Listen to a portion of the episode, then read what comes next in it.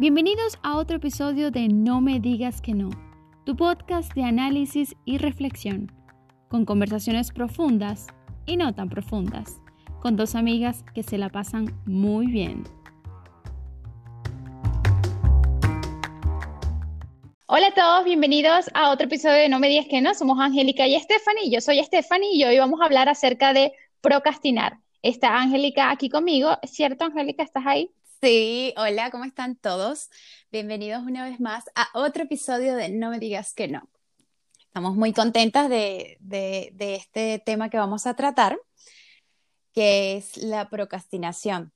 Eh, ¿Tú nos podrías explicar un poquito, Stephanie, qué es la procrastinación? ¿O qué es procrastinar, no? Sí, estamos basando este episodio en los estudios y en un libro de un psicólogo llamado Timothy Fischel, en esta guía él cuenta por qué procrastinamos y qué y cómo hacer para evitar para evitar esto. Yo pienso que es la, procrastinación o el postergar las cosas nos sucede a todos. De alguna u otra manera, todos alguna vez lo hemos hecho y lo seguimos haciendo. A lo mejor unos con, con unas cosas más sencillas y otros con otras cosas con más dificultad, como por ejemplo puede ser el procrastinar o postergar tomar una decisión. Es importante esto porque, como dice el autor, muchas veces hasta postergamos cosas que son importantes para nuestra salud, para nuestra economía, para nuestras relaciones. Y, es que eh, se ha hecho un estudio en los Estados Unidos donde habla de que el 20% de la población tiende a procrastinar y eso es bastante, ¿no? Sí, el 20% de manera crónica, o sea, que lo hacen full en su vida. Lo hacemos de manera crónica. Y esto es porque se convierte en un hábito y lo hacemos todos los días sin darnos cuenta. Quiero definir, como dice Timothy, de qué es la procrastinación, lo que él dice acerca de la procrastinación. Y Timothy dice que procrastinar es demorar voluntariamente algo que íbamos a hacer a sabiendas de que postergar eso puede perjudicarnos. Es decir, nosotros evadimos hacer una tarea intencionadamente y sabemos que esto nos va a perjudicar porque probablemente vamos a tener menos tiempos para poder hacer esta actividad y eh, vamos a estar más estresados a medida que pasen los días y no hayamos hecho, no hayamos hecho nada. Aparte, otra cosa importante en postergar las cosas o procrastinar es que sentimos un sentimiento de culpabilidad que nos lo estamos causando nosotros mismos. Y él habla en ese libro, en La solución a procrastinar, habla de que eh, cuando procrastinamos cosas, decisiones eh, y acciones importantes, estamos siendo nuestro propio enemigo. Es por eso tan importante eh, para nosotras tratar este tema, porque creo que eh, puede mejorarnos mucho la vida el, el dejar o disminuir de procrastinar. Sí, Además, Timothy habla de que la razón principal por la que procrastinamos es para evitar sentimientos negativos. Es decir, Timothy Fischel, es complicado su nombre, así que me disculpan si no lo, no lo pronuncio bien. Eh, dice que las personas no procrastinan porque no saben controlar el tiempo o, porque, mejor dicho, o porque son perezosas, ¿no? Porque esta es la imagen que hay de una persona en que, que, no, que no hace las cosas, es que es perezosa. No, y es que procrastinamos para evitar emociones negativas, que pueden ser ansiedad, miedo al fracaso, frustración, eh, aburrimiento, pereza, etcétera, miles de emociones negativas. Entonces, esa es la razón por la que procrastinamos. Procrastinamos. Cuando nos hemos planteado metas, objetivos o cosas que hacer y no las hacemos, nos, nos reprochamos a nosotros mismos y aunque hagamos, lo reemplacemos por otra actividad, en el fondo sabemos que deberíamos estar haciendo otra cosa. Entonces, esto nos hace sentir mal, ¿no? Sí, nos hace sentir mal, nos hace sentir estresados y, por supuesto, eh, perdemos la fe en nosotros mismos, que eso es algo muy importante, perdemos la confianza y nos sentimos tristes porque no somos capaces de hacer eso que nos habíamos propuesto. Entonces, Timothy, en este libro que se llama La solución a la procrastinación, lo pueden encontrar en Amazon, habla eh, de las diversas razones por las que procrastinamos. Como dijimos anteriormente, es para evitar sentirnos mal, pero aquí habla en detalle de cada una de, de cada una de ellas. De ellas. Sí, y una de las primeras es ceder al impulso de sentirnos bien. Timothy dice que una de las razones por las que, procrastinamos es porque cedemos al impulso de sentirnos bien. Y lo que él quiere decir con ceder al impulso de sentirnos bien es que, a ver, yo tengo que estudiar para un examen. pero realmente pienso en eso y me da pereza, Dios, qué contenido, qué denso es, qué palabras, qué, ah, ¿para qué tengo que estudiar para este examen? Entonces, ¿qué pasa? Cedemos al impulso de sentirnos bien porque digo, bueno, no voy a estudiar ahora, mejor me voy a ver la televisión o mejor voy a llamar a mi amiga eh, una videollamada. Entonces, ¿qué pasa? Estamos cediendo a sentirnos bien por evitar sentirnos mal. Esto es lo que habíamos explicado de que evitamos las, las emociones negativas. Pero ¿qué pasa si cedemos a este impulso una y otra vez? Nunca vamos a tener ganas de hacer las cosas. Y él habla de esto. Habla de que en realidad eh, no puedes esperar a tener ganas para hacer algo, porque puede que esas ganas nunca lleguen. De hecho, es más probable que nunca lleguen.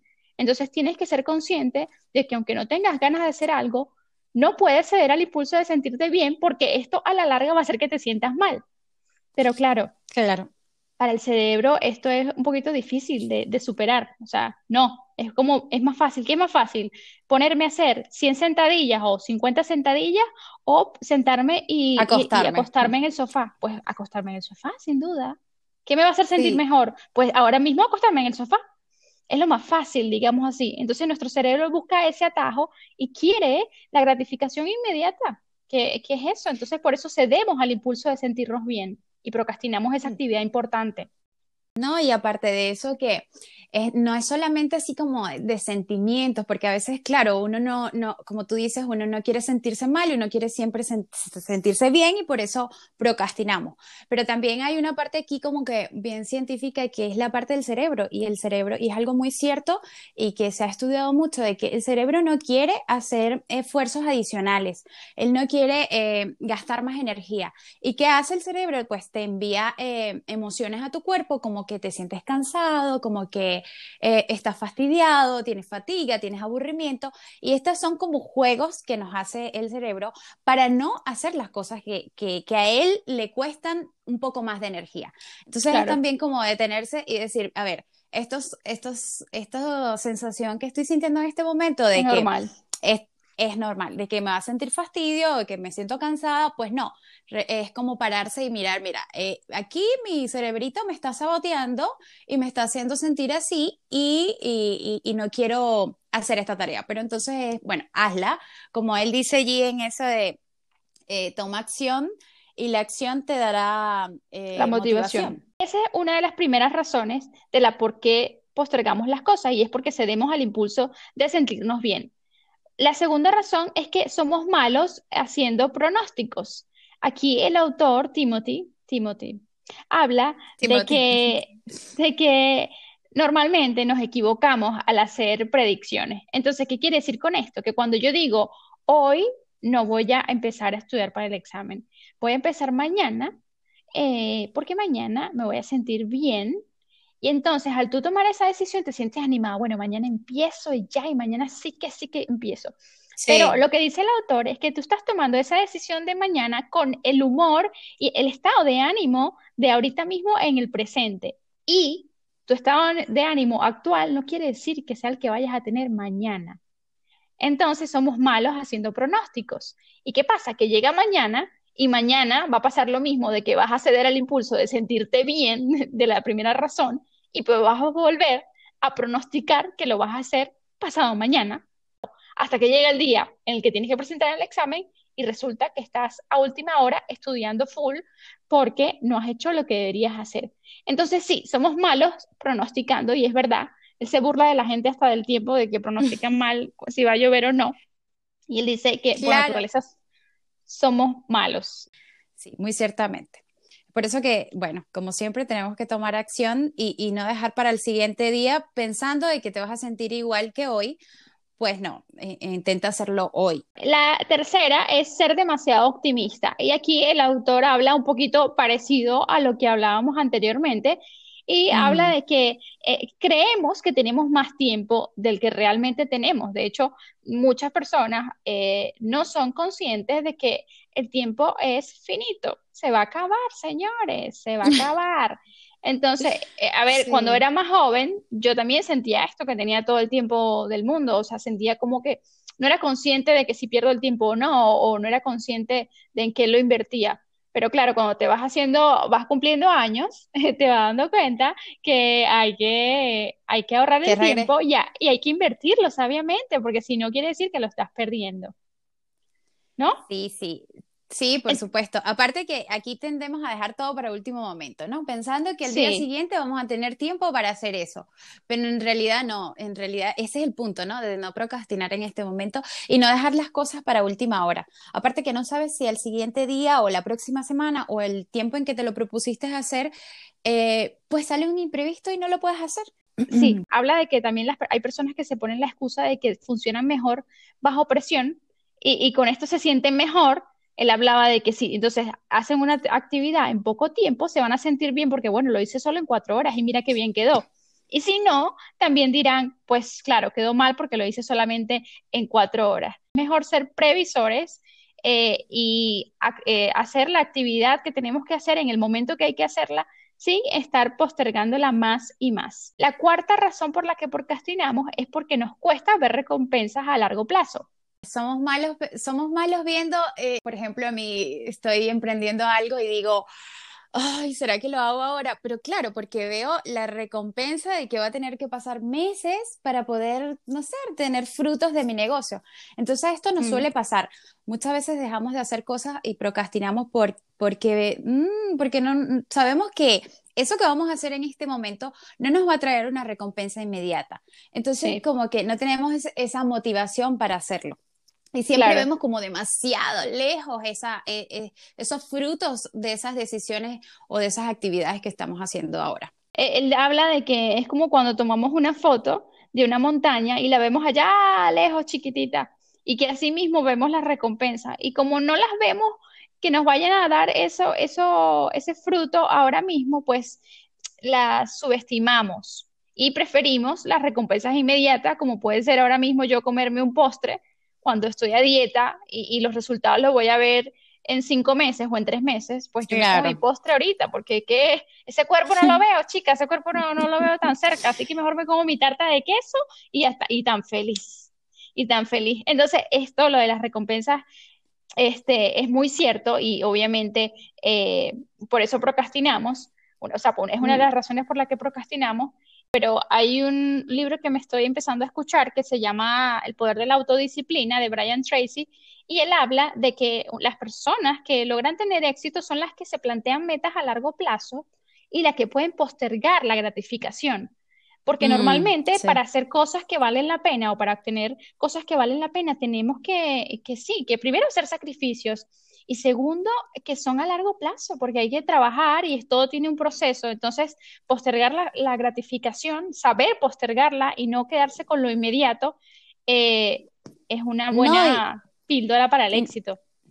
Y no solo eso, sino también como aprender a disfrutar del proceso, ¿no? Que es como que siempre queremos la mm. recompensa súper grande cuando ya, se, cuando ya hayamos llegado a la meta. Pero también es como disfrútate el proceso de, de, eso que estás haciendo ahora y recuerda que sí va a venir la recompensa, pero mentalízate en que la recompensa va a venir a largo plazo y no, no, no, dejes que eso te, te desabotee. Te desanime. te desanime, exactamente es maravilloso lo que habla aquí eh, Timothy en este libro y, parece una tontería, parece que decimos, ay, bueno, sí, ¿qué tiene de malo? Todos postergamos. No, no, no, pero es que eh, es algo serio y, es algo que te está saboteando eh, en hacer las cosas que deseas.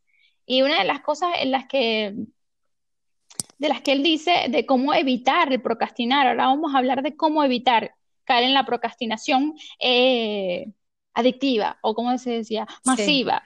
O sea, en que, en que te conviertas en un procrastinador em, crónico, o por lo menos, como dice él.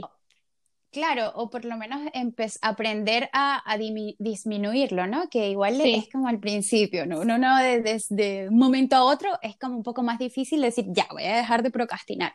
No, pero si de repente aprendes, puedes empezar de a poco, ya, esta actividad no la voy a postergar, la voy a hacer ahora y así, de pocos pasos hasta que te des cuenta de que se vuelva un hábito de eh, no procrastinar. Él habla de que hay varias estrategias en, el libro, en esta guía, hay varias estrategias eh, y una de ellas, la primera y una de las más importantes para nosotras, es ponerte en marcha. Angélica ya había hablado de esto, de toma acción, toma acción, toma acción, pues es precisamente sí, o sea, ponerte en marcha es empezar.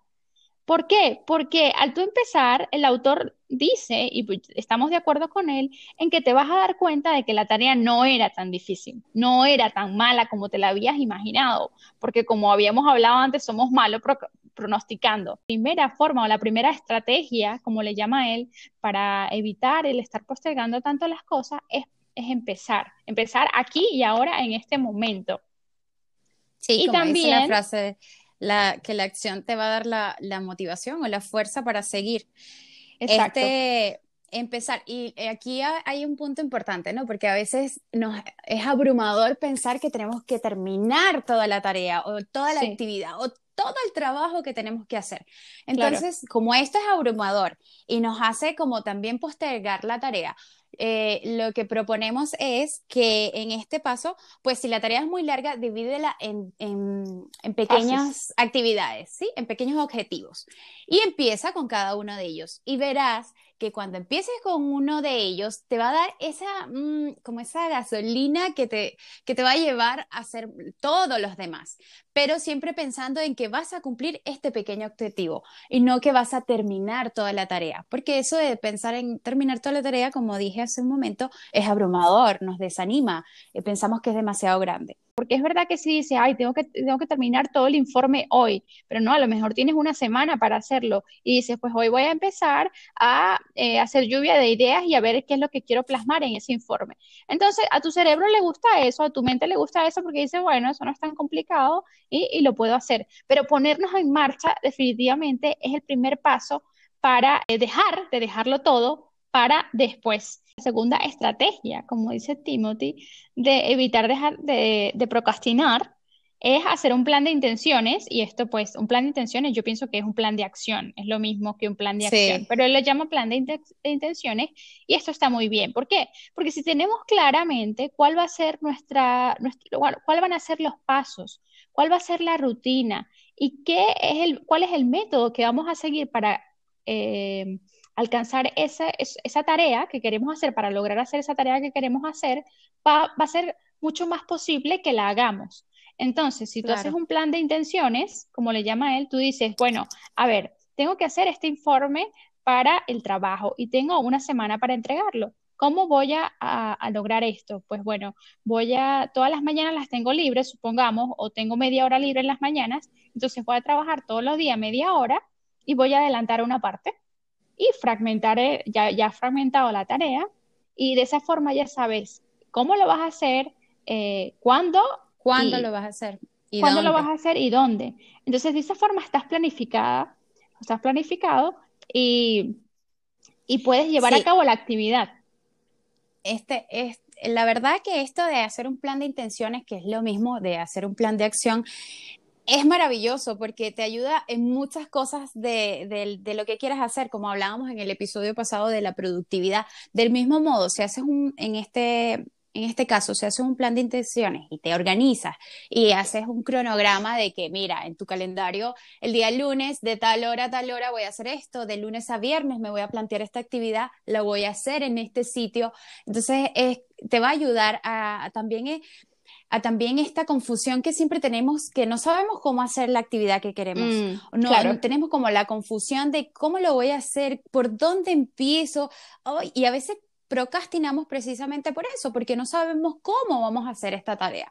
Entonces, este plan de intenciones te ayuda a tener claro cuándo, cómo y dónde vas a hacer esto. Y también el saber por qué eh, queremos hacer esta tarea. Esto es un punto importante porque. Porque es el que, te, el que te da la motivación, el que te recuerda, hey, claro. o sea, a veces se nos olvida, ¿no? En, la semana, en nuestra rutina, porque queremos hacer las cosas que, que tenemos allí planteadas. Entonces también allí yo propongo, pues, anotar el, el porqué de estas cosas que queremos. Y adicional a esto, hacer un plan de imprevistos, porque muchas veces nos organizamos una, nos hacemos un cronograma bien estricto, pero se nos olvida eh, anotar o, hacer un plan B en caso de que, de que hay un imprevisto, de que no puedas hacerlo en ese momento, en esa hora que destinaste. Y, y, qué propongo para esto? Bueno, si no lo puedes hacer en ese momento, pues siempre recuerda de que sí o sí lo tienes que hacer esa actividad. Entonces, para el siguiente día o para la próxima actividad que te toque, pues sabes que lo vas a hacer el doble, que te vas a, duplicar el el tiempo porque sabes que tuviste un imprevisto la, mm. la vez anterior y tienes que reponerlo, que es el punto, no dejarlo de hacer, sino reponerlo. Pero también en este cronograma es anotar ese, esos imprevistos, darte como ahí ese plancito B de qué voy a hacer si de pronto no sé, yo que soy mamá, eh, mi hijo se me enferma o le tengo que llevar al médico y X, eh, pues ahí yo sé que voy a anotar, eh, si me sale algún imprevisto, pues lo haré el día siguiente, el doble de, lo que me corresponde ese día. Trabajar el doble. Claro, está muy bien, porque aparte de que cuando haces un plan, como, como sabemos, no, a veces no salen las cosas como nos gustan y el tener un, un plan de contingencia, como por así decirlo, te hace ser más realista y también te pone en la mente en que, hey, puede que no te salga bien, pero tú tienes tu plan B. Y también habla de acerca de las distracciones, porque es muy fácil distraernos. A veces empezamos, que es el primer consejo, ponte en marcha, y es verdad, empezamos, pero hay un momento donde estás ahí y te suena el móvil y, y, coges y entonces te quedas pegada al WhatsApp y no, te, y no terminas de hacer el trabajo que tienes que hacer. Entonces, hasta para las distracciones tienes que tener un plan. En el plan tiene que ir... Eh, todas las condiciones en las que vas a trabajar, cuidar tu ambiente, porque es muy importante cuidar tu ambiente para eh, precisamente mantenerte enfocado en la hora o, los momentos en los que estás trabajando en esa actividad que necesitas completar. El siguiente punto, y este es el tercero, la siguiente estrategia acerca de cómo dejar de procrastinar es autorregularse.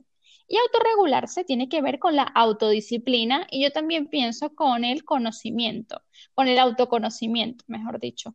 Porque, ¿qué pasa? Si tú te conoces, sabes cuáles son tus debilidades, que para, para hacer eso hay que observarse uno mismo y hay que estar hay que estar atento, no, no hay que vivir así tan rápido, sino como que verse, hacer ese trabajo de interiorización, trabajo de conocerte a ti mismo y de saber, por ejemplo, cuáles son las excusas que siempre te pones.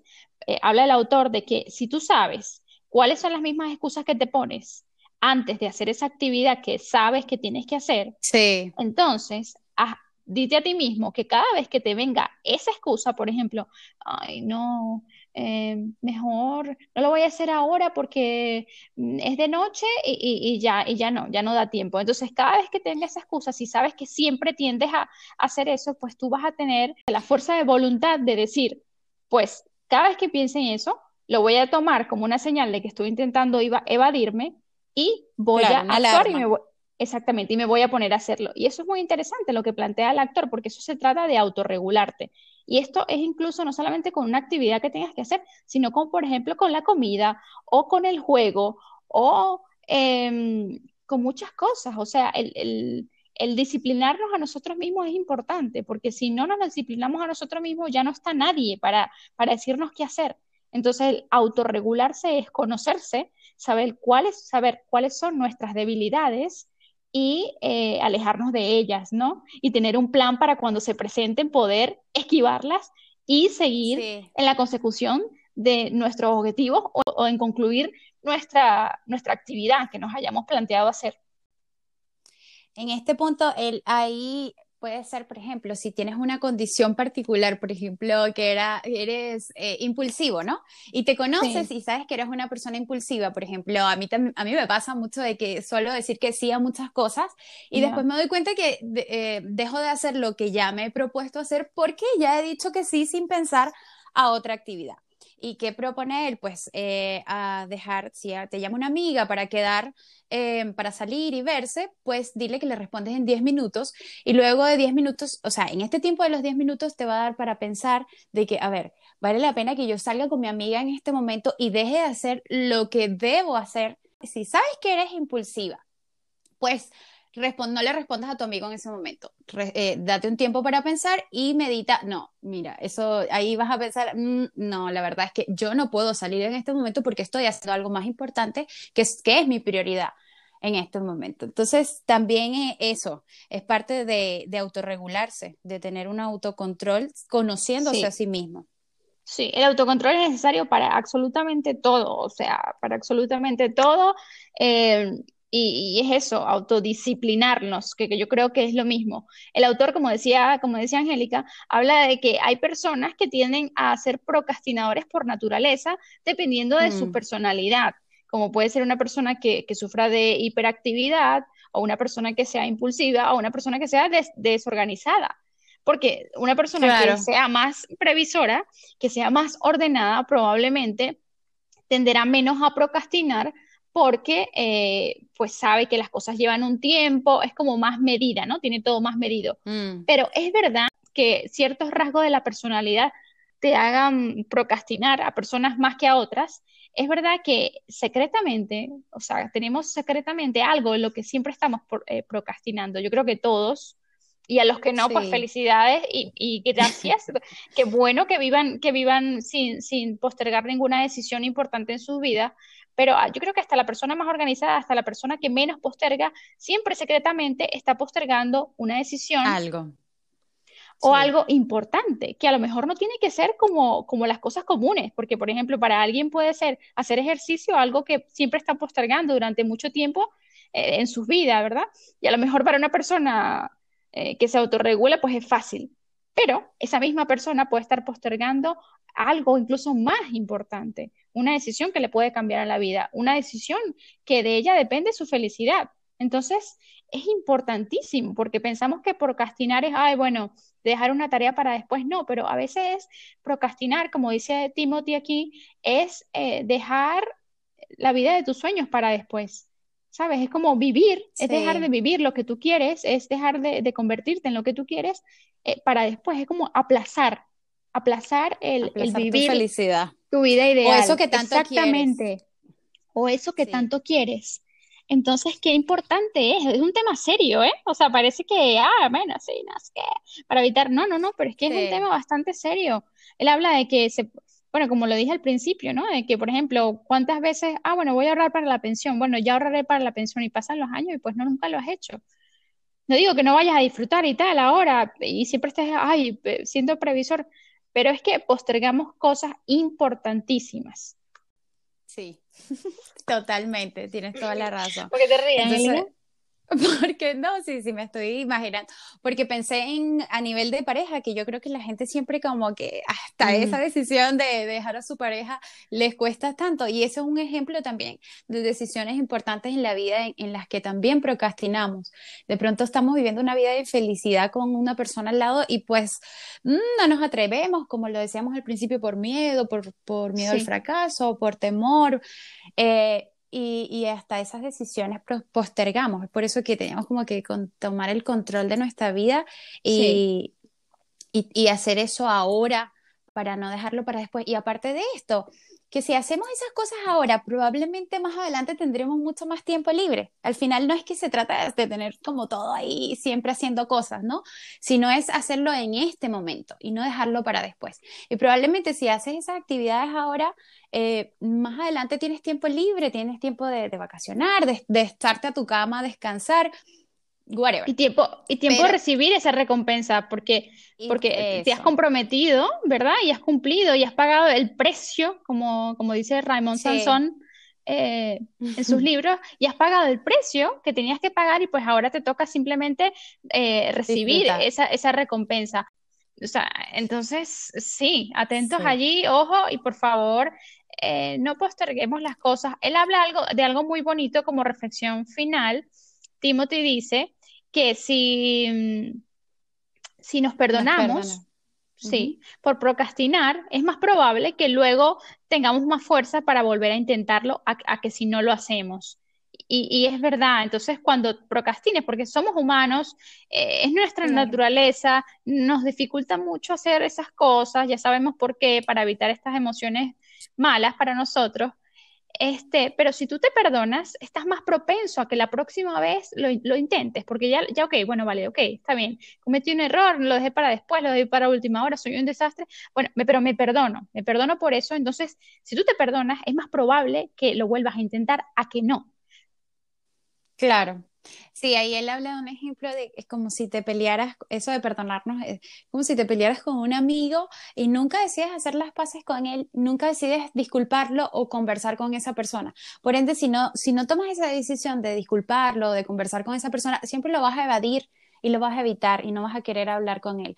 De ese mismo modo, el perdonarnos es como reconciliarnos con nosotros mismos y, de esa forma vamos a obtener más coraje para empezar de nuevo a hacer otra cosa, sabiendo de que ya, bueno, me disculpé, ya sé que no, no estuvo bien eso que hice de postergar eh, y perdí tiempo en esto, pero bueno, no importa, me siento ya, me reconcilié conmigo misma y voy a empezar a hacer esta tarea. Entonces sí, es muy importante esa, esa reflexión de Timothy. Por cierto que me encanta su nombre de ese autor y psicólogo, que me gusta mucho eso de psicología. Me encanta el nombre de, de Pero será Timoteo en español, yo creo, ¿verdad? No sé, pero me encanta Timothy. Desde que le escuché, me encantó su nombre. Pues ya sabes, para el próximo hijo, Timothy. No, sí, no quiero tener hijos.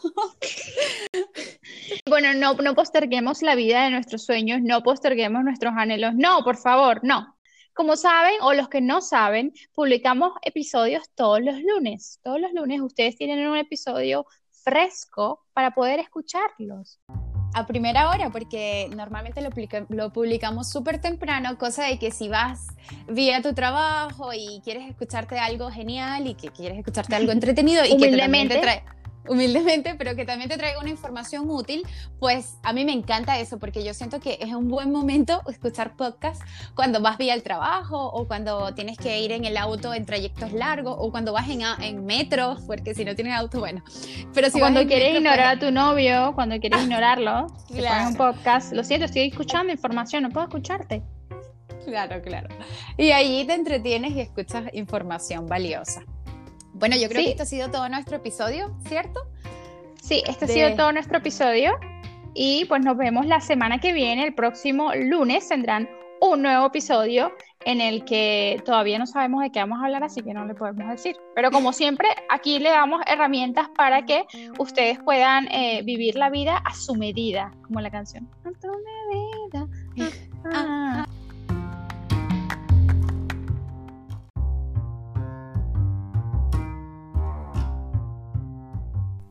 Gracias por escuchar otro episodio de No me digas que no.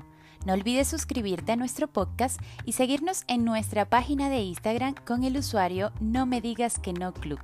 Muchas gracias por escucharnos y hasta la semana que viene.